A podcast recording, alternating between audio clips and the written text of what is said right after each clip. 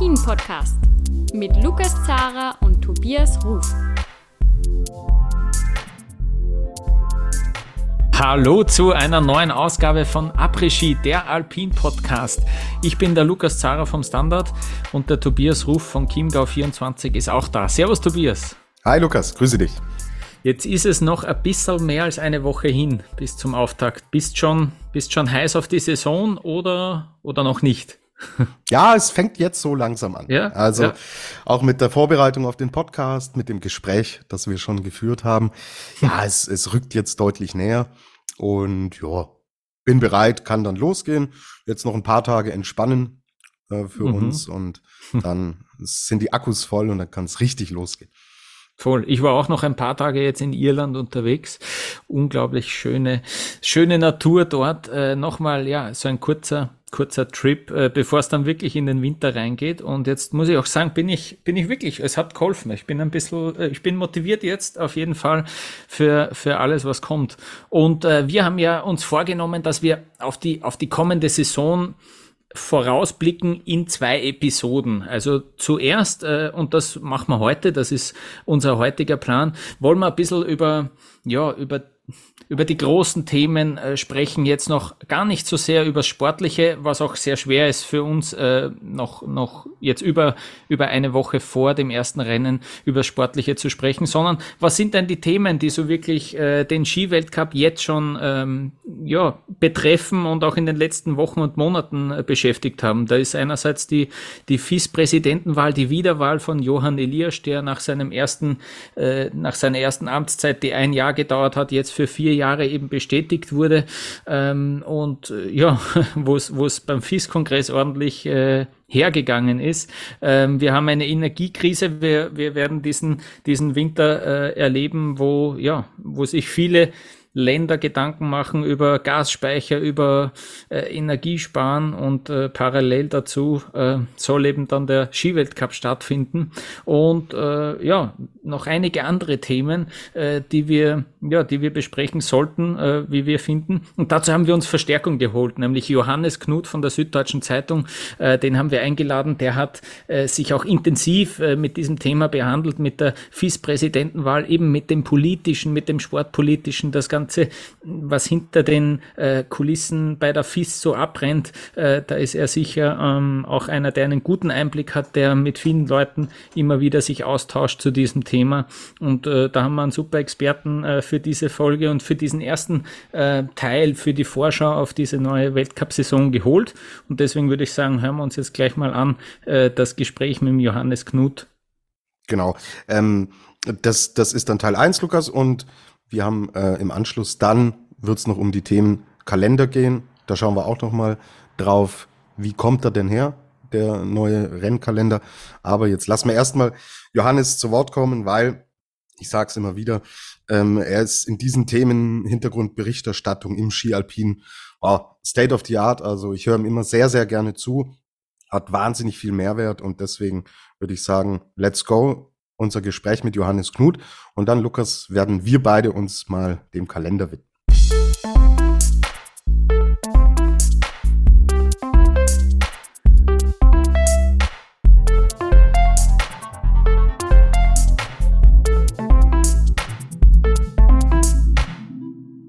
Bis vor kurzem war er noch mit dem Ironman in Hawaii beschäftigt und jetzt äh, wird es auch beim Johannes Knut von der SZ äh, zumindest thematisch um circa 40 Grad kühler. Servus Johannes, wir freuen uns, dass du da bist. Grüßt euch. Im Homeoffice ist es zum, zum Glück noch ein bisschen wärmer gerade. Oder genau in der Mitte. Sehr gut, sehr gut. Äh, wir wollen mit dir über äh, den schönen Skiweltcup sprechen natürlich. Ähm, und du hast ja sehr, ja auch sehr detailliert äh, darüber berichtet, was da so politisch äh, und hinter den Kulissen ein bisschen abgegangen ist. Noch eine kurze Rückblende. Im Mai gab es den FIS-Kongress in Mailand. Da ging ja unter anderem die WM 2027 an Grand Montana, nicht an Garmisch-Partenkirchen. Und äh, es ging da ziemlich heiß her mit, mit Rechteverzicht, also die, die, die TV-Rechte und Marketingrechte, die die FIS irgendwie an sich äh, reißen will mit einer Zentralvermarktung. Und Johann Elias, der Präsident, der ist ja dort wiedergewählt worden und der hat auch äh, ja, von, von einem grenzenlosen Wachstum gesprochen. Was ist denn so bisher jetzt geblieben, seitdem er äh, da der Präsident ist, vom frischen Wind, den er versprochen hat, Johannes? Ähm, ja, also das äh, ist ja eine ganze Menge, die da auch ähm, öffentlich, äh, sage ich mal, so sichtbar wurde. Ähm, das ist ja für die, für die Sportverbandswelt nicht so häufig, dass sowas, äh, was hinter den Kulissen passiert, ähm, auch wirklich so massiv äh, zutage tritt. Und das spricht ja schon dafür, dass da eine große Unzufriedenheit ist. Sonst, ähm, sonst passiert sowas ja eigentlich nicht auf der Vorderbühne des Sports. Ähm, Wind weht definitiv weiter und auch ganz schön ordentlich. Allerdings ähm, nicht so, dass man sagen kann, äh, das ist jetzt irgendwie eine angenehme Brise, sondern eher, es ist hm. ganz schön eisig und kalt, ähm, nach allem, was ich höre im, im Grunde hat sich eigentlich nichts wirklich geklärt oder es, es hängt alles noch in der Luft. Ähm, die, es gab ja eine Klage von, ähm, einem, von mehreren großen Skiverbänden, auch darunter dem Deutschen Skiverband, auch, glaube ich, die Österreicher und Schweizer mhm. und weitere, die ähm, gesagt haben, diese Wahl von Johann Elias war, wo er sich als einziger Kandidat hat aufstellen lassen, die war im Grunde rechtswidrig, weil ähm, das, das, ähm, die, die Satzung und auch das, so wie die Wahl, ähm, die Auswahlmöglichkeiten ähm, und die, und die ganze Satzung gestaltet ist, lässt es quasi, ist es quasi unmöglich, ihn nicht zu wählen. Und es muss irgendeine, muss irgendeine Möglichkeit geben, gegen diesen Kandidaten, gegen, auch wenn es ein einziger Kandidat ist, zu stimmen. Und äh, mit diesem Ansinn äh, sind ja diese Verbände vor den äh, Internationalen Sportgerichtshof gezogen, den CAS. Ähm, dort ist das Verfahren nach wie vor anhängig, wie man so schön sagt. Es, es mhm. ähm, schleppt sich so von einer äh, Verzögerung zur nächsten. Warum das so ist, müsste man Johann Elias äh, selber fragen, glaube ich vor allem, weil die, die Nationalverbände haben ja schon Interesse, dass das halbwegs äh, zeitnah geklärt wird. Also da, da, das ist nach wie vor ungeklärt. Also wir haben einen Präsidenten, der zwar gewählt ist, aber eigentlich ähm, unter Protest, wenn man so will, nach wie vor. Dieses Thema der Zentralvermarktung, also dass er im Grunde alle TV- ähm, und Sponsorenrechte an sich zieht, das ist auch, also da muss man trennen. Die TV-Rechte sind nach wie vor, das hat er zurückgestellt ähm, weil er doch gemerkt hat, äh, dass, dass ähm, die, die Opposition so gewaltig ist, dass er das nicht durchkriegt. Und ähm, er hat jetzt, äh, die Nationalverbände sagen ja, ähm, im Grunde sind wir da überhaupt nicht dagegen, nur wir wollen mal eine ganz klare Aufstellung, wie genau sieht das eigentlich aus? Was haben wir zu erwarten? Welche Summen? Wie profitieren wir davon? Wie ist das alles geplant? Und äh, weil, weil die haben ja auch noch existierende Verträge mit anderen Vermarktungsagenturen, mit Infront zum Beispiel. Das war ja der große Knackpunkt, dass man nicht sagen kann, man wirft alles über den Haufen und dann hat man plötzlich sieben Folgeklagen an der Backe von bestehenden Rechtepartnern. Da ist nach allem, was ich höre, bis heute keine Transparenz da. Deswegen ist auch niemand äh, jetzt groß äh, dafür, das weiter aufzunehmen. Fürs Erste. Und was die Marketingrechte angeht, da hat er ja, hat die FIS, äh, das, das hat man so über Pressemitteilungen so indirekt erfahren, hat eine neue äh, Marketing AG gegründet, die FIS Marketing AG mit allen möglichen neuen Personal. Das haben sie quasi aus einer alten FIS Marketing AG überführt. Da gab es ja im, äh, rund um diesen FIS-Kongress, das wurde ja auch öffentlich damals, dass der dortige, dass diese alte FIS Marketing AG, das war ja auch ein Konstrukt mit anderen Partnern, unter anderem äh, einer alten Vermarktungsagentur oder einer bestehenden Vermarktungsagentur und die wehren sich dagegen, dass sie das einfach jetzt, dass sie da quasi rausgekickt wurden und äh, jetzt äh, diese, diese Rechte ähm, und auch die Sponsoren wie Audio und Coop und äh, unter anderem jetzt in dieser neuen FIS-Marketing unter dem Dach der FIS und nicht mit weiteren Partnern ähm, einfach überführt wurden. Und also das auch, das wird zwar so als neuer, jetzt geht's quasi voran und wir haben jetzt alles bei uns, aber auch da sind noch ähm, drohen noch weitere Rechtsstreitigkeiten. Und äh, dass, dass diese, weil diese Agenturen, die dort rausgekickelt wurden, die wollen das nicht einfach so hinnehmen, was ich auch verstehen kann, weil es, es gibt einfach bestehende Rechte und äh, das Problem bei Johann Elias war ja, dass er gesagt hat, diese Rechte sind quasi, diese Verträge sind ungültig. Das war ja auch das, äh, was er bei der Zentralvermarktung gesagt hat, dass die äh, Agenturen, äh, die zum Beispiel Einzelverträge hatten mit dem Deutschen Skiverband, äh, wenn es um, um TV-Übertragung ging, dass sie quasi gar nicht rechtmäßig solche Rechte ver verwalten dürfen um jetzt mal äh, so einen kleinen Exkurs zu starten. Das mhm. äh, gab es ja auch, äh, habt ihr auch, auch Standard und auch hier alle äh, weit äh, und ausführlich darüber berichtet. Im Grunde ist alles ungeklärt. Und äh, ist es hinter den Kulissen ist die Missstimmung entsprechend ja doch immer noch spürbar. Nur, und das ist jetzt äh, so, was wir oft erleben, es wird nicht so richtig aufgestanden dagegen und nicht so richtig sowohl intern als auch extern dagegen ähm, aufbegehrt, weil jeder weiß, wenn er das tut, wie beim FIS-Kongress im Mai, einige des Verbände ja getan haben, hat er sofort eine Zielscheibe auf der Stirn. Und äh, dann wird es un unbequem. Und die FIS und Johann Eliasch sagen zwar immer beteuern, naja, wir arbeiten zusammen, ich bin ein Präsident für alle, wir arbeiten Schritt für Schritt äh, ähm, gemeinsam daran, aber äh, nach allem, was ich höre, ist dem nicht so. Und ähm, das, das, äh, die, die, die Stimmung ist eher so, dass viele sagen, unser Sport steht hier, äh, unser Sport äh, ist hier Spielball von äh, Einzelinteressen und ähm, wird auch in der Öffentlichkeit, muss sich, ähm, ja, hat es immer schwerer, sich zu behaupten. Ähm, ich denke, vielleicht sprechen wir da auch noch kurz drüber. Dieses Gletscherrennen jetzt, die Abfahrt in Zermatt ähm, rund ums Matterhorn, die ist ja auch nicht ganz unumstritten, auch wegen ihrer Höhe, auch wegen der Klimasituation. Auch das ist äh, etwas, ich glaube, da könnten viele Abfahrer eigentlich darauf verzichten.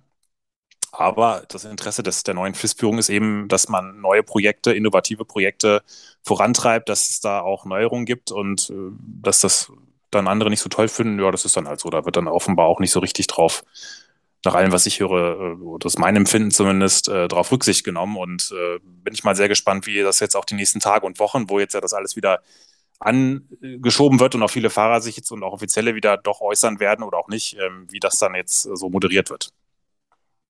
Im Ende Juni war das schon, dass der Internationale Sportgerichtshof äh, sozusagen dieses Schiedsverfahren gegen diese äh, FIS-Wahl oder in, in, diese Causa-FIS-Wahl äh, mhm. eingeleitet hat. Und äh, damals hieß es, es ist derzeit unmöglich zu sagen, äh, wie lang das dauert und wann da eine Entscheidung fallen wird. Jetzt haben wir eben fast vier Monate später mhm. und, äh, und sind äh, irgendwie noch nicht, noch nicht schlauer geworden.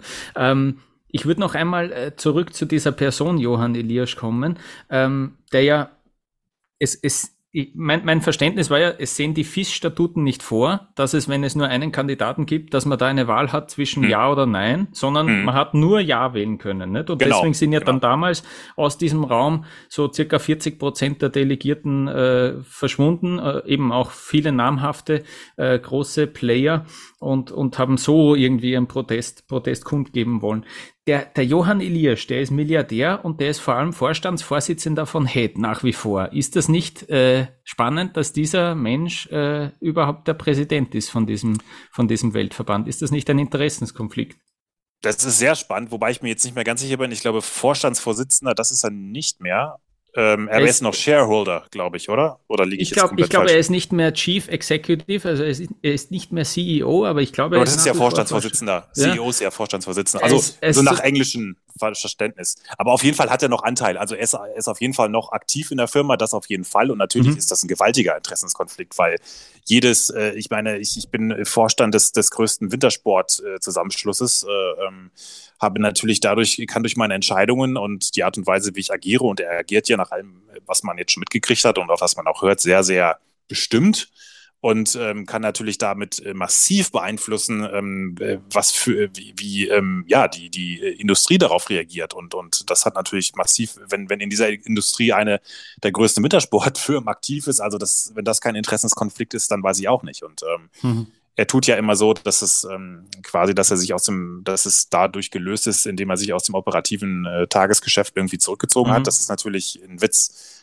Ähm, das ist nicht, nicht viel anders als ein Leichtathletik, äh, Weltverbands Leichtathletikpräsident Sebastian Coe, der nach wie vor Nike, von Nike, hm. vom Sportartikelhersteller massive äh, Summen kassiert hat, während er schon äh, Präsident eines, eines Sportverbandes war. Das ist äh, ähm, natürlich absurd. Und allein schon, äh, wenn man sieht, wohin äh, spezielle Weltcups vergeben werden, das, da können ja Marken von profitieren. Ähm, oder auch, äh, ja, das, das gibt ja, das, das, kann man sich ja, äh, weiß ja jeder selbst, was, was, ähm, was das für Auswirkungen hat. Und ähm, von daher ist das, ähm, ist das absolut äh, ähm, zu verurteilen, aber das ist natürlich auch in der Welt des Sports so. Äh, das, das wird einfach äh, weiter so gemacht. Und ähm, ich meine, es ist ja auch nicht so, dass jetzt die Delegierten das nicht wussten. Und ähm, er wurde trotzdem gewählt. Und äh, hm. wenn, wenn, wenn, der, wenn der Sport, der sich nun mal selbst, weitgehend selbst oder auch nahezu selbst äh, regelt und reglementiert und äh, das für akzeptabel hält, dann ist das so. Beziehungsweise so richtig in Ordnung scheint es ja nicht zu sein, nur das muss jetzt halt eben der, der Sportgerichtshof klären. Und ähm, es wäre zumindest spannend. Ich, äh, es gibt schon, äh, gibt viele, inklusive mich, die, äh, inklusive ich, die glauben, dass eigentlich der, der Kass ja doch sehr sportverbandsnah ist nach wie vor. Und ich kann mir irgendwie nicht vorstellen, dass sie jetzt der FIS ihr Regelwerk äh, quasi in die Luft jagen, indem sie sagen, mhm. diese Wahl geht so nicht. Andererseits, das ist ja auch schon durchaus immer wieder durchgesickert, hat sich Johann Elias jetzt auch in der olympischen Welt nicht so viele Freunde gemacht, auch allein um sein Auftreten in Peking, äh, wo er damit äh, in Firmenausrüstung aufgetreten ist und offenbar auch äh, ja, auch die ganze Art und Weise, wie er seinen Weltverband moderiert, das, das IOC, dem ist ja immer sehr daran gelegen, dass die Sportfamilie möglichst schön einig und ruhig und. Ähm, ja, stromlinienförmig agiert. Und äh, also da gibt es auch eine gewisse Interesse, ihm da so ein bisschen auf die Finger zu hauen, um, umgangssprachlich gesagt. Und, und äh, wenn man weiß, wie der Kass wiederum mit dem IOC verbandelt ist, dann ist das schon eine spannende Konstellation, sagen wir mal so. Mhm. Johannes, wie ist denn dein Gefühl, so dein Eindruck? Sehen wir hier einen starken Präsident? Ist es ein schwacher Präsident? Muss man unterscheiden zwischen intern, extern? Also ähm, ich, ich kann mir von diesem Johann Eliasch so kein klares Bild irgendwie hm. machen. Ist mein Gefühl. Ja, das ist jetzt das ist eine spannende Frage, weil man ist natürlich jetzt die große Frage, wie definieren wir stark oder schwach? Ja. Ähm, er ist, er, er zeigt unfassbar viel Stärke im Sinne von ähm, brachial. Ich, ich, ich, entweder wir machen so, wie ich das will, oder ihr kriegt ein Problem, jetzt mal freundlich ja. gesagt. Das, das sagen zumindest viele. Er weiß das ja zurück, aber das ist mein fester Eindruck. Und für mich ist es aber ein großes Zeichen von Schwäche. Wenn ich nur so führen kann, dann habe ich ja irgendwie äh, eine wunde Seite oder muss irgendetwas kompensieren, weil ich ja offenbar nicht fähig bin, Kompromisse zu schließen und, und äh, über an, an gewisse ähm, ja, äh, aus, in, Interessen auszugleichen. Und das war ja auch das, was man so ein bisschen der alten Führung vorgeworfen hat, auch Gianfranco Kasper und überhaupt diesem Verbandswesen, dass alles sehr lange dauert, dass viele Interessen da sind. Deswegen wollte man ja jemanden, der das Dinge anpackt. Und er sagt ja, ich, ich packe Dinge an, ich bin angetreten, das als Präsident der Dinge verändert.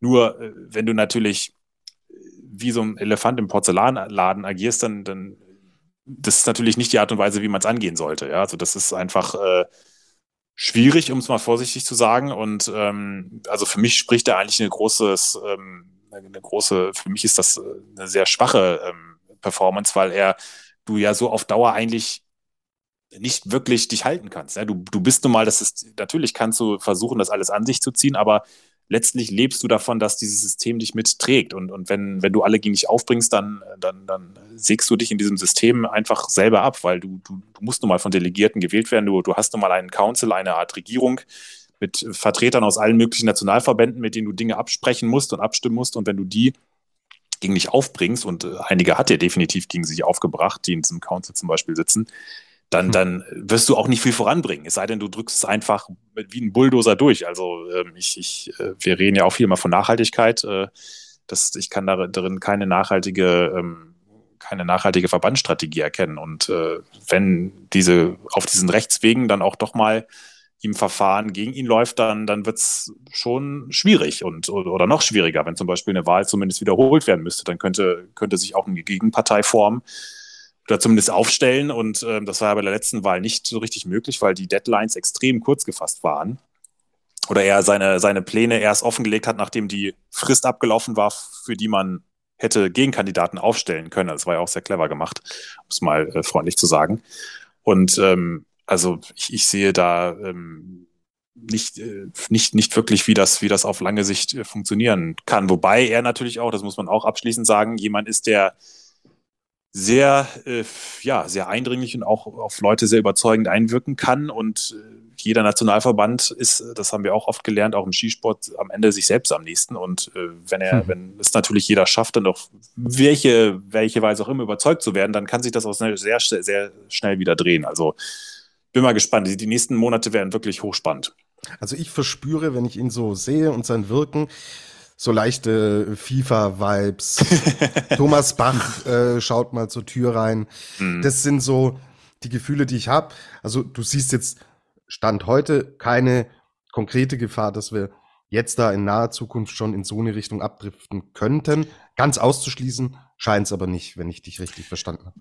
Nee, in kurze, auf kurze Sicht nicht, aber das, das muss ja nicht auf kurze Sicht sein, das kann auf lange Sicht auch so sein. Es ist, äh, ist halt ähm, wie immer sehr, sehr ähm, schwierig zu prognostizieren, weil wenn, wenn gewisse Dinge an so, so Entscheidungsgremien wie einem Sportgerichtshof hängen, der extrem undurchsichtig agiert, was äh, hm. Nominierung von Schiedsrichtern, wie, wie Begründungen, Verfahren, warum wird jetzt was verhandelt, warum nicht, wird es begründet. Da gibt's ja äh, ganze äh, Bücher drüber füllen, wie, wie schwierig das ist und ähm, das ist extrem kompliziert und auch diese Klage, die zum Beispiel der Christian Pürzer, da wurde ja im, im Mai, Juni darüber berichtet, die er gegen Johann Eliasch vorgebracht hat. Das sind ja Zivilklagen. Die, die, ähm, er wurde ja von Johann Eliasch erst verklagt, als, weil, weil er ihn als Betrüger bezeichnet hat. Dann hat er dagegen wiederum sich gewehrt. Ähm, das muss allerdings jetzt die Schweizer Justiz klären. Und ähm, das ist kein Geheimnis, dass die Justiz, ob das nun Österreich, Deutschland oder Schweiz ist, das dauert einfach. Einfach, weil die völlig überlastet sind. Und, und äh, das, das, da ist man von, von ähm, Fristen abhängig und von, ähm, ja, von ähm, Ermittlungsmühlen, die, die malen wahnsinnig langsam. Und was natürlich da einem, du hast es schon angesprochen, Milliardär und einem Verbandspräsidenten zugutekommt, er sitzt natürlich jetzt erstmal am längeren Hebel und, noch, und hat auch natürlich die viel tiefere Kriegskasse. Oft sind das ja dann Einzelpersonen, die sich dann da wehren oder Firmen, die müssen sich das auch erstmal leisten können. Das ist ja das Nächste. Du musst es dir auch wirklich leisten können. Zum einen gegen ihn aufzustehen und da erstmal deine Reputation und deinen Ruf mit aufs Spiel zu setzen oder sich gegen, offen gegen so jemanden zu stellen und dann auch das juristisch durchzuhalten.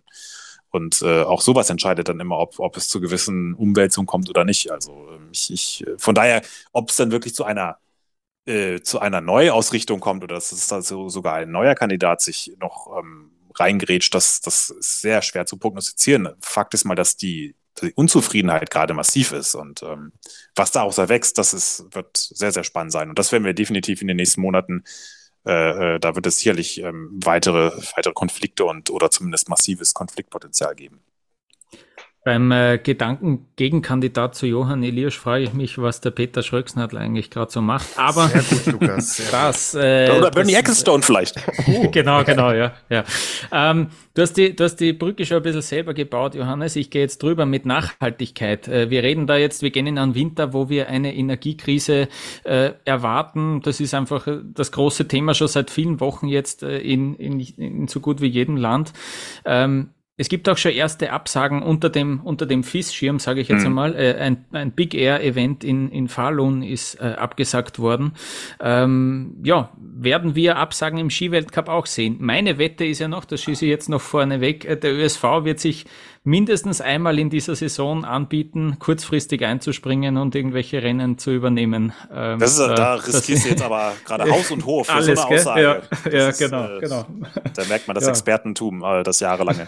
nein, nein, also das äh, hat ja auch äh, Michel Villon, der Generalsekretär, auch gesagt, dass ähm, hält er für absolut nötig, weil du brauchst ja auch so einen gewissen Vorlauf und alles kann der ÖSV dann auch nicht auffangen und ähm, das äh, Sölden ist jetzt ja nun mal definitiv gesichert. Allerdings mhm. ist ja auch Sölden auf dem Gletscher einmal in der Höhe, äh, hat das eine gewisse Voraussetzung und auch ist ein Riesenslalomhang mit was, eine Kilometerlänge, ist natürlich doch nochmal was anderes zu präparieren als eine fast vier Kilometer lange Abfahrt rund ums Matterhorn. Durch zwei Rekordstrecke, ja, genau. Mhm. Ähm, und da sieht es ja wirklich so aus, dass die äh, unten, im, gerade im unteren Teil massive Probleme haben. Ähm, das A, A, zu beschneiden und B dann ja auch vor allem die Sturzräume zu, zu schaffen. Das ist ja das, äh, die, die, äh, noch äh, die große Herausforderung, an der ja auch so Abfahrten wie Garmisch am Ende immer wieder gescheitert sind, weil sie zwar die Piste an sich haben, aber nicht die Sturzräume, die es bräuchte. Und mhm. gerade bei so einer schweren Abfahrt ist das natürlich nochmal viel, viel wichtiger. Du willst ja auch nicht zu Anfang äh, deine besten Fahrer äh, verlieren, in, in, indem sie da ähm, äh, durch, durch die Gegend äh, fliegen und dann auch noch ähm, womöglich sich schwerer verletzen. Das, ist, das wäre ja zum, zum Beginn der Saison das, das schlimmstmögliche Szenario. Also ich glaube, das ist ähm, ein großes Problem, ist natürlich auch da, da fehlt mir jetzt wiederum der Einblick, wie, wie schlimm das wirklich wird. Ich kann das überhaupt nicht einschätzen.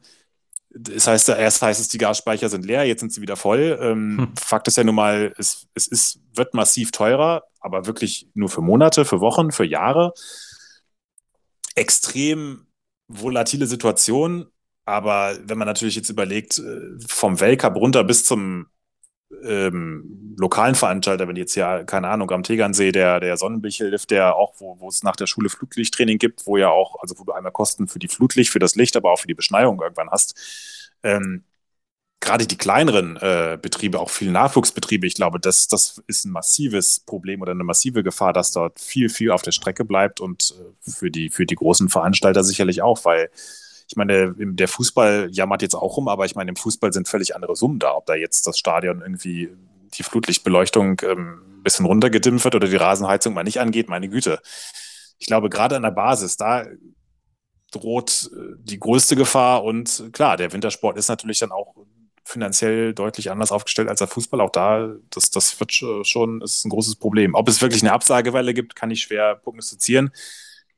Wenn es jetzt so warm werden sollte, wie ja schon so die ersten, allerdings sehr vor, vorläufigen Prognosen das andeuten, dann wird es natürlich nochmal zusätzlich schwierig, weil dann hast du die Problematik, dass du beschneiden musst, massiv. Und äh, das ist ja auch wieder Strom, der da gebraucht wird. Das ist schon echt eine.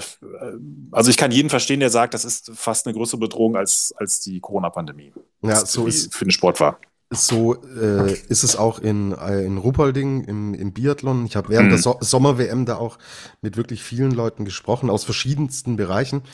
Die haben wirklich wahnsinnige Sorgen, ob der Weltcup aufgrund der Energiekrise tatsächlich über die Bühne gehen kann. Mhm. Und äh, genau wie du es auch sagst, Corona schiebt man erstmal so hinten an, damit wird man umgehen können. Und es geht dann tatsächlich nicht nur um die reine Durchführung des Weltcups, sondern es gibt in Ruhpolding dann auch immer diesen Snowpark, da wird dann Musik gespielt und mhm. geselliges Beisammensein. Also ich kann mir tatsächlich schon vorstellen, dass man natürlich den Fokus gezielt auf die Rennen legen wird, aber dass viel drumherum eventuell auch wirklich stark zurückgefahren werden muss, was dann natürlich auch logisch ist, dass man den Sport durchführen will aber irgendwo Abstriche machen muss. Also ist zum. Ist dann wiederum, das kann ich total verstehen. Und da ist auch der Nachwuchsbetrieb sicherlich wieder dann auch im Fokus. Das ist natürlich, wenn man ja. überlegt, wie schwer das jetzt auch in der Pandemie war, wo ja eigentlich die Bedingungen gut waren, aber dann wegen, wegen Beschränkungen dann irgendwelche Nachwuchsrennen ausgefallen sind, wegen meines Erachtens mittlerweile doch sehr disku diskutablen äh, Voraussetzungen für Sport an freier Luft dann wäre das die nächste, der nächste Nackenschlag. Und da muss man mhm. wirklich äh, gucken, was da eigentlich jetzt noch an, also an Nachwuchs übrig bleibt. Ja? Weil viel schlechter kannst du Kinder nicht äh, demotivieren, indem ständig immer wieder Winter für Winter das ausfällt. Das ist schon, ähm, also da habe ich auch ein bisschen Bauchschmerzen. Es sind äh, brenzlige Zeiten, ähm, aber es denkt sich jemand äh, ganz bestimmter, das ist ein guter Zeitpunkt, um eine neue Skimarke aufzubauen. ähm, das Grandioser ist jetzt, äh, Übergang, Lukas. super. ähm, und zwar, ähm, ja, Van Dier haben wir äh, jetzt, äh, wir haben einen neuen Player sozusagen im Skiweltcup. Äh, bin sehr gespannt, wie das, wie das da, ähm, ja, wie die reinkommen. Äh, die haben sich jetzt also noch, noch mehr mit Red Bull auch wirklich vom Namen her zusammengetan, auch von der Vermarktung her. Und äh, sie haben vor allem äh, die, die, die Skifirma Augment äh, jetzt gänzlich übernommen. Ein ein sehr kluger Schachzug, weil so ist es jetzt möglich, dass zum Beispiel ein Max Franz, ähm, der hat die Skimarke gewechselt, ist zu Augment gegangen und dieser Augment ist eben schon in dem Skipool vom ÖSV drin ähm, und so kannst du jetzt äh, Weltcuprennen fahren, indem du eigentlich einen Van Dier ähm, Ski ähm, fährst, weil das ist jetzt eingegliedert äh, in diese mhm. Van Dier Red Bull Ski Equipment GmbH. Und sie haben natürlich auch, ja, Ex-ÖSV-Sportdirektor Toni Giger ist dort jetzt Geschäftsführer Geschäftsführer. Sie haben natürlich den größten Namen Henrik Christoffersen äh, an Land gezogen, auch etliche Serviceleute ähm, äh, abgeworben. Johannes, was erwartest du dir von, von, von, ja, von Van Dier äh, für, für diese Weltcup-Saison jetzt? Also ihr wisst ja tatsächlich, ist es für mich eine tolle Fortbildung jetzt hier auch weiter, weil da als, äh, als vor allem du als jetzt mit äh, aus österreichischer Sicht natürlich schon sehr viel mehr mitgekriegt hast. Ähm, ähm, also ich, ich erwarte von äh, Marcel Hirscher, wenn, wenn der sowas macht, erwarte ich nicht mehr als ähm, ob das von mittel-, kurz- oder langfristig ist, da volle Hingabe und auch entsprechenden Erfolg, weil der wird sich jetzt nicht dahinstellen, wenn man ihn, wenn man weiß, wie der als Skisportler ja auch mit, mit Atomic da, äh, was die für einen unfassbaren Aufwand betrieben haben. Da, da gibt es ja tonnenweise Beispiele und Geschichten drüber. Dann kann ich mir nicht vorstellen, dass er das jetzt in, in dieser Form, äh, Art und Weise jetzt irgendwie schleifen lässt. Äh, oder dass er da mal sagt, jetzt gucke ich mal irgendwie. Und äh, allein, also das, das mit dem Geschäftsführer ist ja das eine. Das finde ich aber auch, äh, auch hochspannend, wie viel Personal auch an Serviceleuten er da mitgenommen hat. Das ist ja schon auch extrem, extrem spannend und, und spricht ja auch dafür, meine, die würden es da auch nicht machen, wenn äh, das irgendwie total äh, völlig überhaupt nicht vielversprechend wäre. Mhm. Ich kann nicht so richtig beurteilen, ähm, ob das jetzt so in der, wie in der Formel 1 ist, dass du ähm, irgendwie erstmal äh, Jahre brauchst, um dich daran zu testen. Ich kann es mir nicht vorstellen, weil es gibt jetzt ja irgendwie äh, im Grunde ja keine das Know-how ist ja da. Ich meine, wenn jemand irgendwie das mitgekriegt hat über Jahre und an, an äh, Datenbänken und, und äh, das mitgenommen hat, dann, dann ist es ja Marcel Hirscher und sein Umfeld. Also und, und Toni Giga ist, was glaube ich, was Service angeht, gibt es glaube ich nicht viel, bess, viel, viel besseren, einen viel besseren Mann, der da ähm, und Wissen ja auch Kontakte hat. Also ich, ich, ich erwarte mir schon, äh, dass das äh, zumindest mittelfristig absolut äh, konkurrenzfähig sein wird. Ich meine, auch ein Henry Christoffersen wird sich da jetzt nicht, äh, wenn, wenn man weiß, wie ehrgeizig der ist, äh, wird sich da nicht mit Mittelmaß zufrieden geben. Ähm, ich bin mal gespannt, wie breit sie das dann wirklich aufstellen können. Es ist ja auch spannend, dass Andreas Wellinge da jetzt schon hingewechselt ist. Sie wollen ja offenbar auch in den Skispringen oder sogar nordische Kombinationen vielleicht gehen. Ähm, belebt ja immer das Geschäft. Ich glaube, die, die, ich, ich weiß jetzt nicht, wie der ÖSV wird wahrscheinlich jetzt nicht vor Freude äh, Jubelsprünge gemacht haben, gerade auch, weil sie ja auch für einige ihre Top-Leute, glaube ich, äh, dann neue Service-Leute äh, ranholen mussten.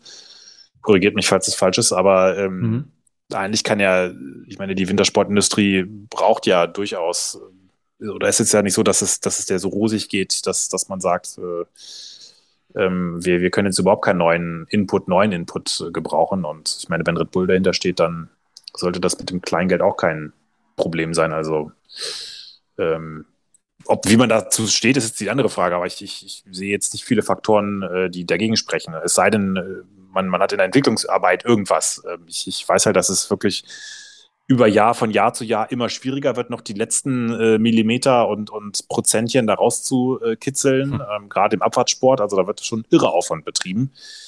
Aber das Know-how ist ja da. Also du, du hast es dir ja quasi verschafft, eingekauft, selbst angeeignet. Ähm, da fehlt mir jetzt die Fantasie, was da jetzt großartig schiefgehen sollte. Mhm. Höchstens vielleicht irgendwie der Über-Ehrgeiz oder dass man es irgendwie zu gut anlegen will. Ich weiß es nicht. Ja, ich glaube, äh, du hast es auch schon erwähnt jetzt. Was mich endgültig überzeugt hat, ist dieser Christoffersen-Deal. Also die müssen mhm. ja diesen äh, Ski getestet haben. Die müssen mit dem ja gefahren sein. Christoffersen ist 28 der ist ja jetzt äh, keiner, der sagt, ach, ich habe jetzt noch sechs, acht, zehn Jährchen Zeit, um im Endeffekt einen mittelfristigen Weg mit mhm. Van dir zu gehen. Das Ding muss ja eigentlich, ähm, äh, korrigiert mich, wenn ihr das anders seht. Ja. Meine Vorstellung ist, mit Christoffersen muss dieses Ding mehr oder weniger von Tag eins an sitzen. Richtig, Sonst würde ja. er das ja nicht machen. So. Mhm. Also es ist natürlich, er, er hat natürlich auch, glaube ich, mit seinem alten Ausrüster ein ähm, bisschen, ähm, ja, hm. war, glaube ich, nicht mehr so ganz zufrieden. Ich weiß äh, nicht, wie weit man dann auch im Sommer so, so richtig gut testen kann unter, unter allen verschiedenen, ob das unter allen verschiedenen Bedingungen funktioniert. Ja. Weil ich glaube, sein Ski hat ja vor allen Dingen so unter ein bisschen weicheren Bedingungen sehr gut äh, geklappt, aber dann auf anderen Bedingungen überhaupt nicht. Und ähm, inwieweit dass sie, sie das schon simulieren konnten, ähm, das muss ich, das, das muss ich noch zeigen. Aber ähm, ansonsten gebe ich dir völlig recht. Also das, das, der wird es nicht gemacht haben, wenn er da nicht äh, zumindest die Aussicht hat, dass es äh, sehr schnell ähm, in die richtige Richtung geht. Und ähm, ja, bin, ähm, eigentlich ist es ja, ähm, ist es ja von, vom, vom Tüftelgeist her und von der Perfektion und vom Anspruch her passen die beiden ja sowas von zusammen. Ja. Ähm, ist halt immer die Frage, ob es sich das dann auch, ob man das dann wirklich im Alltag, ob das dann auch so zusammenpasst, äh, dass, dass man das auf einer Arbeitsbasis ähm, ob das, das ständig funktioniert oder ob es da nicht irgendwann auch mal knallt. Aber da weiß ich jetzt auch nicht, wie, inwieweit Marcel Hirsch da wirklich in die tägliche Arbeit eingespannt ist und wie weit er da mehr so über die Dinge schwebt. Äh, das, das äh, weiß wahrscheinlich Lukas oder wisst ihr beide besser. Und ich will Christoffersen sehen, wenn es nicht läuft, weil da, da, kennen wir den guten Henrik. Ja. Ja.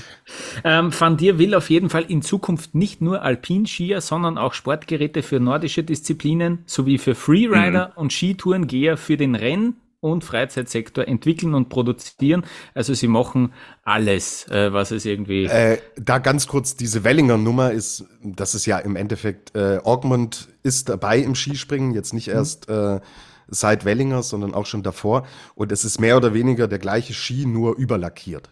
Also mhm. da steckt jetzt nicht die ganz große Entwicklungsarbeit äh, mhm. mit drin. Genau, die Revolution ist es nicht. Das ist dieses Red Bull, mhm. äh, ja, dieses Geflecht von dir, Red Bull, so kommt diese Wellinger Nummer zustande. Mhm. Also mhm. dieser Hirscher Impact. Man sieht's ja auch. Welche Athleten hat er geholt? Ja, es sind Männer und es sind die technischen Disziplinen. Die kommen wirklich mit diesem klassischen Van dir Projekt daher. Und alles andere, ob es ein Max Franz Speedbereich oder ein Wellinger, da holt man von außen was rein, überklebt's und schaut, dass man erstmal sich positioniert in anderen Bereichen. Aber ich glaube, das Kerngebiet wird erstmal mhm. dieses Hirscher Kerngebiet hm. sein und bleiben. War ja nicht so unerfolgreich. Da, genau. Ja, ja Wird, werden gut. dir wenige widersprechen, Johannes.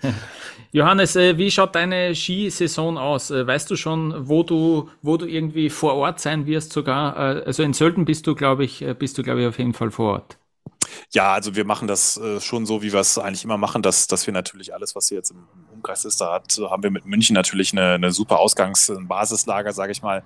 Alles, was im Umkreis ist, nehmen wir so gut es geht mit. Sölden, ähm, dann auch äh, das äh, im Dezember dann Gröden ist immer ein ganz guter Ausflug. Also ich versuche dann immer so alle Ressorts, sag ich mal, äh, Slalom, Riesenslalom und Speed dann mal mhm. zumindest persönlich äh, abgedeckt besucht zu haben, auch äh, vor Ort, wenn es bis, bis es dann eher zum Höhepunkt geht, zu, zu den Saisonhöhepunkten. Das ist äh, Gröden dann, das ist ähm, sicherlich auch Flachausslalom. Dann ähm, bin sehr gespannt, ob Lena Dürr dann in diesem Jahr auch an ihre wirklich sehr beachtliche letzte Saison anknüpfen kann. Das ist natürlich dann, ähm, ist da meistens noch ein Speedrennen in, in Österreich zu, zu Jahresbeginn mit Kira Weidle oder auch wahlweise dann Garmisch. Ich weiß gar nicht, ehrlich gesagt, doch, ich glaube, Frauen ist Speed wieder Garmisch drin. Ne? Und, nee, äh, nee. nee, ist nicht. Nee, Garmisch nee, ist raus. Quidfiel ist stattdessen, genau. Hm. Also dann sie, hat sich das schon wieder, seht ihr, wie gut ich vorbereitet bin. In St. Ähm, Anton fahren sie dann, genau. Wie du, wie du sagst, äh, im Jänner dann äh, in St. Anton gibt es Das ist genau. natürlich der berühmte äh, St. Äh, ähm, Fritz Neumann-Freuz, der, der äh, St. Schranz am Schranzberg. Für alle, alle Insider wissen, was gemeint ist. Ja. Der, der, der berühmte WM-Ort 2001. Äh, und äh, dann geht es ja im Grunde schon los mit, äh, mit Kitzbühel und ähm, äh, kurz darauf äh, der WM dann in Frankreich. Da, da sind wir dann auch vor Ort, haben uns da äh, auf, mit, dem deutschen, mit den deutschen Kollegen ähm, zusammengetan in ähm, unterhalb von Courchevel, Maribel, da im deutschen Teamquartier in der Nähe im Prix-le-Bain Wer da oben äh, logieren will, dem empfehle ich einen sehr tiefen Geldbeutel oder halt äh, wahlweise eine, eine, gute Erbschaft. Das wird sehr sportlich dort, ähm, ähm, da, da oben zu sein. Aber ich glaube, das macht auch keiner. Man kommt ja auch von unten gut hoch. Und ähm, ja, alles Weitere muss man sehen. Ich habe jetzt äh, auch in diesem Jahr einen neuen Kollegen an der Seite, voraussichtlich, der auch selber Skifahrer war, Skirennfahrer, im, im glaube ich, im unteren Kader in der Corbinian Eisenberger. Der wird mir sicherlich auch einiges abnehmen. Der hat ja auch früher für uns schon immer mal als Volontär was gemacht und ähm, der kennt sich auch sehr gut aus und ähm, äh, ja, und ansonsten wird es natürlich auch, abgesehen davon, äh, auch viel auf der sportpolitischen Bühne sehr, sehr, da, da werden mhm. wir auch auf jeden Fall viel ähm, besuchen. Wohin da der Fahrplan geht, da, das weiß ich selber noch nicht ganz genau, aber es gibt schon einige, sag ich mal so, die ersten, die, der erste Kurs ist äh, ausgeflaggt, sage ich mal, wie es dann konkret abläuft. Das hängt natürlich auch so ein bisschen von den handelnden Personen ab, aber es, es wird auf jeden Fall sehr, sehr, sehr spannend und ähm, äh, ja, auch sowohl sportlich als auch sportpolitisch, glaube ich, haben wir nicht zu wenige Handlungsfehler, mhm. an denen wir uns langhangeln können dieses Jahr. Sehr gut, wir werden das genau verfolgen, was du, was du so angehst in dieser Saison. Johannes, vielen Dank für deine Zeit. Es ist immer wieder wow. eine Freude, äh, dich bei uns im Podcast zu haben. Danke vielmals und ja, äh, auf, auf, eine, auf eine schöne Weltcup-Saison. Das wünsche ich uns auch. Vielen Dank, Johannes, und wer Johannes lesen will, sz.de äh, müsste es sein, Johannes, oder kauft euch die Süddeutsche Zeitung. Wie verkehrt. Sehr gut. So Sehr gut. Vielen danke, Dank. Johannes. Servus. Danke euch auch, ne? Bis dann, irgendwann mal. Jawohl, ciao. Jawohl, ciao. danke, Johannes. Servus.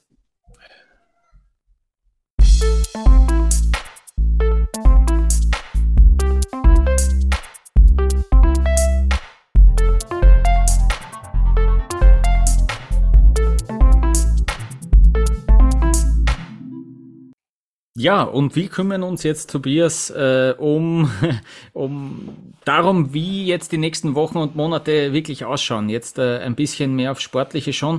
Du hast dir ja sehr genau angeschaut, ähm, wie dieser Kalender jetzt ausschaut, der ja auch relativ spät erst gekommen ist. Beim FIS-Kongress wusste ja noch gar keiner, wie wie es im Winter ausschauen wird. Äh, jetzt wissen wir schon mehr. Seit ein paar äh, wenigen Wochen wissen wir, wo gefahren werden soll. Wie schaut's denn da aus? Äh, was sind denn da die wichtigsten Punkte? Genau, also ich habe jetzt wirklich auch gezielt ähm, Änderungen, Neuerungen herausgearbeitet. Mhm. Wir hatten es ja mal, glaube ich, in unserer ersten Staffel, wie wir immer so schön sagen, dass wir jeden Standort durchgehen. Glaube ich, können wir uns an der Stelle sparen. Hört's einfach regelmäßig rein, dann seid ihr immer up to date. Aber ich, ich würde auch, ich würde auch sagen, wir verlinken äh, die, den, den Kalender auch ja, in den genau. Show Notes äh, ja, und dann findet man das äh, am schnellsten. Ja. So ist es genau. Aber es sind doch einige markante Punkte dann mit drinnen, über die wir dann tatsächlich kurz sprechen können. Ich würde mal anfangen, weil es relativ nah auch schon liegt und tatsächlich in Sicht ist. Ihr habt es im Gespräch mit Johannes gehört, ob dann diese Matterhorn-Abfahrt, äh, diese Rekordabfahrt, was die Länge angeht und zwei Länder, äh, ob die wirklich stattfinden kann, wissen wir noch nicht, aber der Kalender steht und liegt jetzt so vor uns und das ist natürlich, ja, absolut bemerkenswert, dass wir mit dem Speed-Auftakt nicht immer warten müssen, bis es dann rübergeht nach Nordamerika, sondern dass auch die Speedfahrer ihr Season Opening bekommen. Mhm. Bisher war es so, wir hatten Sölden, dann äh, sind wir alle noch mal zwei, drei Wochen in den Herbstschlaf gegangen. Mhm. Dann war, äh, wie habe ich es zu dir vorhin gesagt, das Rennen, Parallelrennen in Lech Zürs wo man auch mit äh, vier, fünf Halben nebenbei so schauen kann, weil es eh keinen Einfluss hat auf die äh, Folgesaison, weil parallel mehr oder weniger draußen ist. Ähm, aber das ändert sich natürlich durch ähm, die Matterhorn-Abfahrt und es wäre dann tatsächlich laut Plan so, dass wir eine Woche nach Sölden schon die Herren sehen werden, die dann äh, in Zermatt im Endeffekt mhm. die Abfahrt fahren und eine Woche später dann auch die Damen dran sind. So, gehen wir davon aus, dass es so kommt, ist es schon eine kleine Revolution für den Kalender, der die letzten Jahre sonst immer recht eintönig im Endeffekt daherkam. Also da versucht man, sich was Neues einfallen zu lassen, ob das gut ist aus ökologischen Gesichtspunkten, ob es für die Sportler gut ist, dass dieser Zeitpunkt jetzt auch so früh ist, ändert natürlich auch eine Saisonvorbereitung. Das, ja, kann man aus verschiedenen Perspektiven betrachten. Ähm, ich bin ganz ehrlich, ich würde es mir tatsächlich schon mal anschauen, weil immer nur alles gleich laufen zu lassen, weil sich's bewährt hat, ist dann irgendwie auch nicht, nicht ähm, zukunftsträchtig. Ich habe äh, erkannt beim ÖSV, dass die ein bisschen sich dafür einsetzen, dass das Ganze zumindest, äh, zumindest in den Ligen unterhalb vom Weltcup ein bisschen nach äh, hinten verschoben mhm. wird. Ähm, weil ich habe äh, kurz mit, mit dem Herrn Cheftrainer, mit dem Marco Pfeiffer reden können. Auch der hat mir das gesagt, dass er, er sich eigentlich wünschen würde, dass vor allem Jugendrennen erst, äh, erst später anfangen, weil man im Frühjahr ähm, diese Gletscherskigebiete noch länger nutzen kann und dass man dann eben auch bis in den April hinein noch äh, Rennen fahren kann. Aber wenn man das macht, hat er eben auch äh, betont, naja, dann äh, fangen wir bitte nicht schon wieder ähm, so früh an, sondern also was ich sagen will, ist, der ÖSV sieht, zumindest auf unterer Ebene noch, hat jetzt nichts mit dem Weltcup zu tun, sorry, aber ähm, noch Potenzial, dass man, dass man sozusagen die, die Wintersaison oder die Skisaison ein bisschen optimiert im Sinne von, dass man eben das Zeitfenster noch versetzt. Dass man da nicht wegkommt von dem Saisonauftakt, der sicher auch aus Marketinggründen und aus Vermarktungsgründen äh, eben Ende Oktober angesetzt ist und, und auf immer und ewig bleiben wird wahrscheinlich, ähm, dass man ähm, das ist ein anderes Thema, aber das wollte ich nur noch da, da mit einwerfen. Ja. ja, ist ein super Punkt. Äh, ich war mit den deutschen Snowboardern neulich unterwegs und da sind wir im Endeffekt auf die, auf die gleiche Linie gekommen, die dann auch gesagt haben, so, ja, unser Weltcup endet dann irgendwann Mitte März zum Beispiel. Und danach gehen wir immer noch trainieren und das sind geile Bedingungen und super. Und jetzt muss man im Endeffekt auch für die Vorbereitung schon suchen, wo gehen wir denn hin? Und im, äh, bei Snowboard Germany wird tatsächlich auch ein sehr nachhaltiger Ansatz verfolgt und man sagt, diese Überseegeschichten, ja, wenn wir den Sport noch ein Zeitalter ausüben wollen, müssen wir halt mit den Entwicklungen gehen, auch was das Thema Klimawandel angeht. Und da muss jeder seinen Teil beitragen. Und dann wäre es eigentlich sinnvoller, wie du sagst, auch im Weltcup sich Gedanken zu machen, das Ganze den klimatischen Entwicklungen anzupassen. So. Und deswegen, ähm, hm. wenn du sagst, auch Marketingcharakter in Sölden, also für mich geht's immer mehr in die Richtung, dass man das auch streichen kann. So. Mhm. Mhm. Dass es halt die Marketinggeschichte ist. Leute, die Skipisten sind wieder offen, die Skisaison beginnt. Genau. Die Hersteller präsentieren sich, weil es hat ja auch davor schon rein vom Kalender her eigentlich keinen Sinn ergeben. Und das baut mir auch die Brücke zum zweiten Punkt, den ich mir notiert habe, mhm. weil was wird denn gefahren in Sölden? Da wird Riesenslalom gefahren. Jetzt denken wir rein sportlich.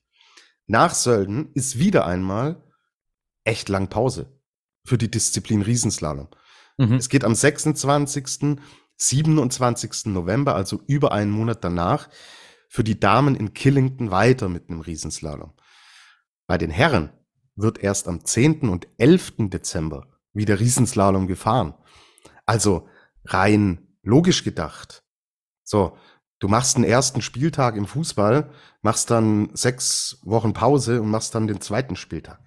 Macht ja keiner. Hm. So. Mhm. Klar ist Ski Alpin natürlich nicht vergleichbar, aber ich sehe es jetzt zum Beispiel sehr starken Fokus, wenn ich mir einen Stefan Luiz anschaue oder einen Schmied Alex, der zwar aus, ja, Slalom fängt ja noch später, die, die halt mhm. aber das so als Kerndisziplin haben, wie aussagekräftig ist denn dann das, was in Sölden passiert, wenn danach sechs, acht Wochen Pause sind? So. Also finde ich wieder sehr auffällig im Kalender, dass wir das mit den Disziplinen, für mich ist es an der Stelle überhaupt nicht äh, homogen. So und ja, deswegen Mei, es ist wie es ist. Ist natürlich klar für uns auch immer komfortabel zu sagen, ja, nur Marketing hier und da, da steckt extrem viel Kohle dahinter und ähm, man will sich da natürlich auch positionieren und in Szene setzen und auch die gesamte Wintersportsaison mehr oder weniger eröffnen. Da habe ich schon auch Verständnis für. Aber dass es nicht ganz stimmig ist, liegt, glaube ich, anhand der Dinge, die ich jetzt aufgezählt habe, schon auch, schon auch irgendwie auf der hm. Hand. Aber gut, es ist, wie es ist, Lukas, ja. Ähm, es wird alles natürlich ein bisschen in die Länge gezogen. Er wirkt ein bisschen vollgepackter auch, der Kalender, natürlich durch diese ähm, Matterhorn-Geschichte. Ansonsten ist es rein, was das Zeitliche angeht, hat sich so viel dann am Ende nicht geändert.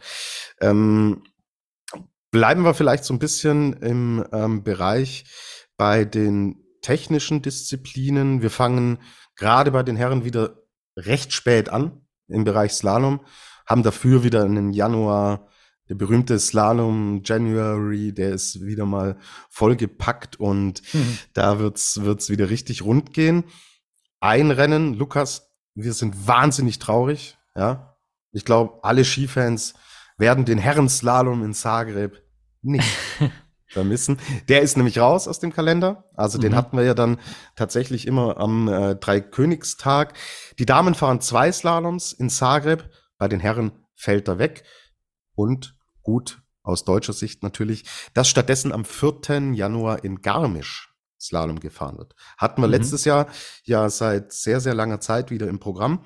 Hat sich bewährt ist auch dieses Jahr wieder dabei. War auch ein Event, das wirklich sehr, sehr gut ankam, sowohl bei den Athleten als auch bei den Zuschauern und hat sich und da bewährt. Steht, da steht Night Event derweil, ja. Also das soll ein, äh, ein, ein Nachtslalom werden, ja. Genau. Mal mit Night Events müssen wir sehen. So, wir haben vorhin mhm. über das Thema Energie gesprochen und wenn's keiner kann jetzt seriös voraussagen, ja. wie, ja, wie die Situation sich im Januar darstellt. Steht erstmal auf dem Papier.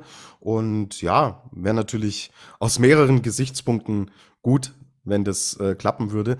Wir wüssten so, dass die Situation dann wahrscheinlich äh, nicht so schlimm ist, wie es manche Szenarien darstellen. Und für spektakuläre Bilder würde es auf jeden Fall sorgen. So, apropos Garmisch, die Herren fahren zweimal in Garmisch. Also, wir haben einmal den Slalom, den ich schon angesprochen habe. Die Kandahar, legendäre Abfahrt, die stand lange auf der Kippe, da wurde sehr, sehr viel diskutiert, sah zwischendurch nicht gut aus. Sie ist aber Gott sei Dank im Kalender noch erhalten geblieben, allerdings nur bei den Herren. Also wir sehen einmal die Slalomfahrer, wir sehen aber auch die Speedfahrer, die dann in Garmisch auf der Kandahar fahren werden. Die Damen hingegen fahren nicht in Garmisch heuer. Habt ihr eben auch schon gehört mit Johannes, aber stattdessen, was eigentlich so ein bisschen immer als Herren äh, äh, bekannt war, super. Also ich finde es cool, dass sie nach Quidfiel gehen und dass wir dort dann im Endeffekt die Damen mhm. auch sehen werden. Klassisch natürlich hinten raus im Kalender, wie wir es von Quidfiel gewohnt sind. So, wir haben wieder zweimal die Abfahrt in Kitzbühel. Also wir fahren Slalom und fahren zweimal Abfahrt kein Super-G, keine, äh, kein Super-G, stattdessen zweimal Abfahrt. Ich finde es nach wie vor nicht gut, weil für mich der Kitzbühel-Sieg ist für mich der Sieg mit der Sieg des Jahres, außerhalb ja. der Großevents. Und wenn ich jetzt am Samstag, äh, am Freitag gewinne ich Kitzbühel und am Samstag gewinnt der andere Kitzbühel. Wie siehst du's? Ich bin kein Fan von zweimal Abfahrt in Kitzbühel. Ja, ich verstehe es voll und äh, das ist jetzt vielleicht ein Luxusproblem für uns zwei, aber dann, äh, dann habe ich noch eine besondere Rennlinie im Kopf und dann muss ich mich fragen, war das eigentlich jetzt am Freitag oder Ja. war das am Samstag Ja, ja. und war das jetzt, äh, äh, gut, das ist natürlich jetzt, aber irgendwie, das bleibt doch auch dann in den Köpfen hängen, oder? War das, also, das geht ja dann nicht nur uns zweien so, wir schauen uns das vielleicht noch genauer an als ein paar andere, aber trotzdem, ähm, und ja, wir haben ja auch gesehen, dass sehr viele Ergebnisse sehr, sehr ähnlich dann sind. Ja, ich finde es natürlich schade äh, um diesen Super G, ist irgendwie äh, ein cooles Rennen. Vielleicht ist das aber auch wieder, hin und wieder denke ich mir, vielleicht bin ich da zu sehr, zu sehr Traditionalist, aber ja, irgendwie, ähm, weil es schon immer so war, ist halt ein schwaches Argument, aber Ja, ja. äh, ja, es wäre wär irgendwie cool. Ja, aber gerade weil es schon immer so war, ich meine, die, die Streif ist ja ein funktionierendes Produkt. Wenn wir von der Streif sprechen, sprechen wir zuerst von der Abfahrt. Und du machst dir den Mythos bisschen kaputt, finde ich, wenn du halt die Streif zweimal ansetzt. Die Abfahrt. ja, Das ist Ja. äh, okay. ja. Kann jeder selbst beurteilen. Mhm, Und es, es verschwimmt so ineinander, gebe ich dir tatsächlich auch recht. Aber okay, gut. Ähm, ist so, steht so im Kalender, werden wir hier vom Schreibtisch aus nicht ändern. Aber jo, schade finde ich es irgendwie trotzdem. So, ein Thema. Wir haben äh, eingangs jetzt von Energiekrise auch gesprochen. Wir sprechen, seit es auch diesen Podcast gibt und sind nicht nur wir, sprechen wir über Belastung, wir sprechen über, ja, wie kann man den Kalender auch sinnvoll gestalten? Welchen äh, Fingerabdruck ökologischen hinterlässt man? Mhm. Welche Verantwortung trägt man? Und dann ist die Frage, ähm, Lukas, ist es wirklich sinnvoll, dass wir im Ende Februar, Anfang März mit den Herren nochmal rüber in die USA fliegen? Mhm. Also, wir haben Hm. klassisch unsere Kanada und unsere USA-Station, Lake Louise, Beaver Creek, wie gehabt, gehört auch dazu. Es ist ein Weltcup und wir haben sehr viele Fahrerinnen, Fahrer aus Nordamerika. Deswegen hat es absolut die Daseinsberechtigung. Man karrt den Tross rüber, alles gut, wunderbar, ist dann da eine gewisse Zeit, vollkommene Daseinsberechtigung. Ist es jetzt aber so, dass man Palisades, Tahoe, dort finden Rennen statt, ähm, die Techniker Ende Februar, die Speed-Fahrer Anfang März. Weiß ich nicht. Für ein Weltcup-Wochenende darüber. Ich sehe es in den heutigen Zeiten tatsächlich sehr, sehr skeptisch. Was man ja auch mitgekriegt hat oder was ich so mitbekommen habe, ist auch wieder, also der Johann Elias, der hat sich das unbedingt gewünscht sozusagen. Also sage jetzt nicht, dass das seine Idee ganz alleine ist und dann ist es passiert, aber äh, trotzdem so, er redet von grenzenlosem Wachstum und so weiter und das ist sein äh, Killer-Argument in dem Fall, bessere Aufmerksamkeit, größerer Markt, deswegen gehen wir dort extra nochmal hin und fahren eben auch in Espen noch zwei Abfahrten und ein Super G, ja. Also äh, ein volles Speed-Wochenende auch noch Anfang März, ja. Ähm, ich bin sehr gespannt, müssen wir uns eher anschauen, wie, wie, die, wie die Rennen dann wirklich sind. Aber ja, spannend. Und äh, auch interessant eben, dass, dass sowohl die Slalomfahrer als auch eben die Abfahrer äh, jeweils äh, für ein Wochenende dort dorthin fahren, ja. Ja, also du machst es auch da nicht stimmig so. Du fährst im Endeffekt einen Tross rüber, der fährt dann, fliegt dann zurück und dann sitzt der nächste schon am Flughafen und du machst Shake Hands und äh, dann geht der Spaß weiter. Also, ja, gut, okay. Mhm. Johann Elias, Mhm. ihr habt vorhin hoffentlich ausführlich zugehört. Jo, kann man, Mhm. kann sich jeder sein Teil denken. Ich glaube, ihr hört in meinem Unterton, was ich von ihm halte. So, Lukas, 6. und 7. Februar. Da gibt's einen Brennpunkt Après-Ski, denn da ist alpine Kombination Weltmeisterschaft. Bist du so heiß wie ich? Aha, schau, schau. Da, ja, gut. Da machen wir eine Äh, hätte ich- Sondersendung, drei Stunden ich, schon lang. wieder, hätte ich schon wieder nachschauen müssen, äh, ob es jetzt überhaupt diese Kombination noch gibt. Äh, danke dafür. Äh, das ist ein super Service. Okay, da haben wir, da haben wir also WM-Medaillen. Ja, super. Da machen wir, da machen wir drei Stunden äh, Nachlese zur alpinen Kombination. Das wichtigste Rennen des Jahres. Gut. Vielleicht gibt es auch noch einen Startplatz für uns zwei, ha? wenn man. Wenn man ja. Alles, es ist alles möglich. Du, bei ja. Olympia waren es 32 Teilnehmer, Lukas. Stimmt. Wenn ja. wir uns noch anstrengen, ja, mhm. da mhm. könnte sich, könnte sich noch was ausgehen. Also, es sind Ski-Weltmeisterschaften in Courchevel, Meribel in Frankreich vom 6. Februar bis zum 19. Februar. Da wird dann tatsächlich alles gefahren und da haben wir dann auch wieder unsere alpine Kombination mit dabei, die sonst im Rennkalender komplett fehlt. So. Und wir haben, wir haben, einen, wir haben einen Teambewerb und einen Einzel ja. parallel auch noch. Gell? Also genau. wirklich, so wie du es gesagt hast, ah, wir, da fahren wir alles. Ja. Da mhm. fahren wir alles. Ja, Ganz super. genau. Mhm. Richtig. Ansonsten parallel haben wir Lech Zürs und hinten in, hinten raus Saisonfinale ist diesmal in Soldeu und mhm. da sehen wir dann auch nochmal Parallelrennen. Genau, das sind so im Endeffekt ja die, die wichtigsten Eckdaten. Vielleicht zum Abschluss, Lukas, wenn du nicht mehr viel hast, würde ich noch äh, das Verhältnis vorlesen. Mhm. Ich streiche jetzt parallel mal raus. Wir sehen bei den Herren 14 Abfahrten, 8 Super Gs, 10 Riesenslaloms, 10 Slaloms. Also leichtes Übergewicht für die Speed-Disziplin. Aber okay, da können wir das Parallelrennen in Lech Zürs nicht ignorieren. Das ist natürlich dann wieder ein Plus eins für die Techniker, für diejenigen, die es halt in Richtung Gesamtweltcup dann ähm, ausgelegt haben. Aber gut, wie viele davon übrig bleiben. Wir haben noch ja. eine sportliche Vorschau. Ich glaube, ja. das wird sehr, sehr überschaubar sein. Also können wir im Endeffekt schon wirklich sagen, diese Tendenz, die wir letzte Saison wirklich komplett ausgeglichen hatten, das Verhältnis ist jetzt hier auch völlig in Ordnung. Ja, ähm, ja loben wir mal. Die, ja, super, gut gemacht. Ja, in ja. dem Punkt, ja, wir schimpfen sonst immer sehr gut, ja. Auf 14 Eben. Abfahrten ist schon brutal. Ne? Das ist viel. Das ist schon arge Zahl. Das ist arg. Abfahrten. Ja. Ja, ja. ja. Eben, wie du gesagt hast, mal schauen, wie viele dann überbleiben, wie viele wirklich gefahren werden. Schon die erste da wackelt, aber trotzdem, 14 Abfahrten ist äh, sportliches Programm, ja. Hm. Eben. Und mal, wenn so äh, Zermatt im Endeffekt nicht erstmal nicht stattfinden kann, der Kalender bietet nicht viel Spielraum. Ähm, mhm. das dann zu wiederholen. Also mhm. da baut man sich, glaube ich, auch ein bisschen einen Puffer ein. Bei den Damen ist das Verhältnis ein bisschen anders. Da haben wir elf Abfahrten, neun Super Gs, zehn Riesenslaloms, elf Slaloms. Also da mhm. leichtes Technikübergewicht. Aber mei, am Ende mhm.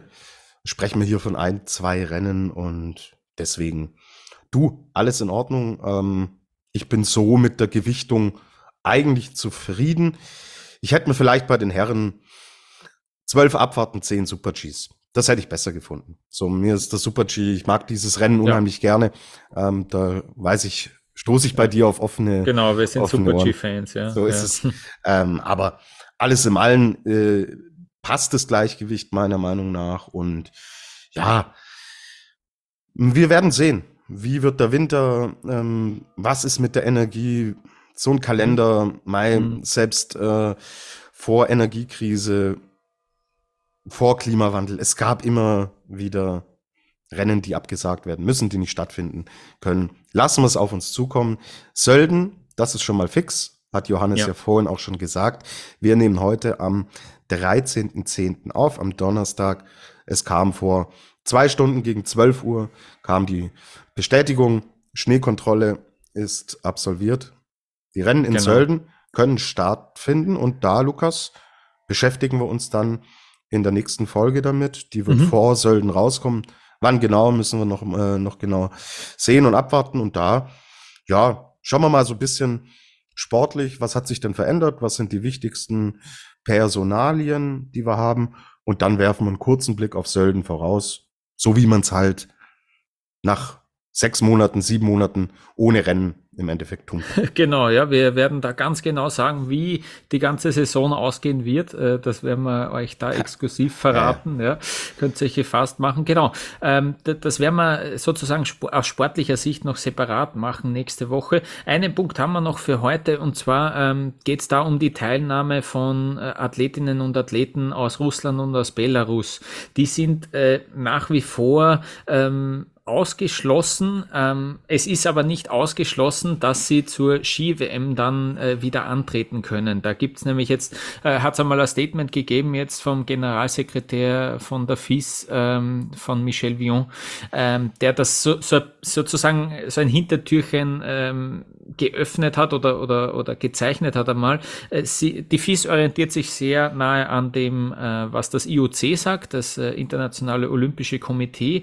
Und die haben aktuell so die Meinung, wenn Athletinnen, Athleten aus Russland sozusagen den Krieg verurteilen, dann können sie unter neutraler Flagge äh, antreten, dann wäre es denkbar sozusagen, ist natürlich auch sehr schwammig, weil was, was heißt das äh, genau, das zu verurteilen, äh, wie will man das handhaben? Ähm, vielleicht tut sich da noch was. Stand jetzt äh, wird so sein, dass zum Beispiel in Sölden äh, das nicht äh, möglich sein wird für Russinnen und Russen äh, da anzutreten und für Belarus, äh, belarussische Athleten auch. Genau, also die Perspektive soll sein, Dezember möglicherweise mhm. und dann perspektivisch Richtung WM. Hm, was machen wir jetzt damit? Also, es ist jetzt nicht so, dass der Ski Alpin Weltcup steht und fällt mit Teilnehmerinnen und Teilnehmern aus Russland oder Belarus. Aber da geht es natürlich, wenn es von der FIS kommt, auch um andere Sportarten. Ja, da geht es ums Skispringen, da geht es um Noko, da geht es um Langlauf und mhm. wenn ein Kollege Bolschunow bei Putins Paraden mitläuft, ist das schon eine mhm. höhere Tragweite als das, ja. über was wir mit äh, Roschilov im Ski Alpin jetzt mit als einzigster großer bekannter Name ähm, diskutieren. Ja, weil passt irgendwie zu all dem, was wir vorhin von Johannes gehört haben. Auch die FIS, meiner Meinung nach, versteckt sich da komplett hinter dem IOC. Ja, das ist so, mhm. oh, mh, hm, wir wollen nichts entscheiden, schiebt man die Verantwortung weiter. Mhm. Und wenn das IOC sagt, ja, sie dürfen wieder mitmachen, dann gibt es Beschwerden, na, die dürfen mitmachen, die dürfen mitmachen. Ja, das hat das IOC entschieden, nicht wir. So. Und wenn es aber heißt, nee, die dürfen nicht mitmachen, dann kommt zwangsläufig aus Russland, aus Belarus, kommen da die Beschwerden. Dann heißt es ja, hm, ja, müsst ihr euch beim Thomas Bach, ich glaube, Putin hat seine Nummer da mal beschweren. Also es ist boah, ich finde es wahnsinnig inkonsequent und ähm, deswegen, ich sehe halt das Beispiel Biathlon. So. Ja. Wie dort, da? Hm. dort hat äh, die IBU, die Internationale Biathlon Union, der Weltverband, hat auf dem Kongress in Salzburg entschieden, nein, sie sind nicht dabei. Und mhm. das ist eine viel höhere Tragweite, weil der Biathlonsport ganz anders ausgeprägt ist in diesen Ländern als da beispielsweise alpine Skisport. Russland, Belarus, die gehören zu den Top 5 Nationen im Biathlon. Ja. Und das sind Weltmeister, Weltcupsieger und so weiter hervorgegangen. Die sind aber draußen. So. Und der Kongress, obwohl da auch wirklich oft starker russischer, belarussischer Einfluss auch in der Vergangenheit da war, nein. Die haben gesagt, wir, ähm, es passt nicht zusammen, auch mit den Werten nicht. Und es muss eine klare Distanzierung erfolgen der Verbände. So, da geht es nicht um einzelne Sportler, holen wir unter neutraler Flagge wieder rein. Wer Ja sagt, darf mit, wer Nein sagt, darf nicht mit. Boah, wischiwaschi, nein. Die IBU hat sich klar positioniert und bis zum nächsten IBU-Kongress sind die nicht dabei. Punkt. Und so stelle ich mir im Endeffekt einen Verband auch vor, der ganz klar vorgibt, wie in den Rennserien, die von entsprechendem Verband veranstaltet werden, wie es da abläuft. So. Mhm. Und es passt mit den Werten des Sports nicht zusammen und dann ähm, ist die Diskussion beendet. Dass man die Tür nicht für immer zumacht. Okay, darum geht's nicht. Und auch nicht jetzt für die nächsten, man sagt jetzt vier Jahre schließen wir sie aus. Nein, völlig in Ordnung. Und wenn aber bis zum nächsten IBU-Kongress nichts passiert, wird diese Sperre verlängert werden. Und das finde ich konsequent, das ist mutig und das ist, wird einem Weltverband gerecht. Aber zu sagen, ah, lass mal IOC entscheiden, ist für mich das genaue Gegenteil. Hm. Mhm. Ja, guter Punkt, ja, auf jeden Fall. Ähm, also da könnte sich im Verlauf des Winters dann zumindest äh, etwas tun. Äh, gut, ähm, Tobias, ich würde sagen, wir sind für heute mit den großen Themen. Wenn ihr bis jetzt äh, zugehört habt, dann freut uns das sehr. Äh, dafür bedanken wir uns sehr. Und äh, wenn ihr ein Thema habt, wo ihr denkt, Madi zwar Kasperl, das, äh, über das reden sie nicht, äh, dann schreibt uns das doch vielleicht auf Facebook, auf Twitter, auf Instagram unter Après-Ski Podcast äh, könnt ihr uns erreichen. Freut uns immer wieder, wenn ihr da mit uns in Kontakt tretet. Äh, wir freuen uns sehr auf die Saison jetzt schon. Das äh, hat sich jetzt auch nochmal geändert in dieser Stunde, die wir da geplaudert haben. Äh, nochmal äh, die Motivation gestiegen. Ähm, wir würden uns freuen, wenn ihr uns abonniert oder äh, auch eine, eine, eine gute Bewertung äh, da lässt. Ähm, und äh, dann würde ich sagen, ja, sind wir schon langsam äh, immer näher an der neuen Skisaison. Wir werden uns nächste Woche mit einer sozusagen einer Sport sportlichen Vorschau dann auf die ganze Weltcup-Saison melden. Bis dahin alles Gute und äh, ja, bis bald.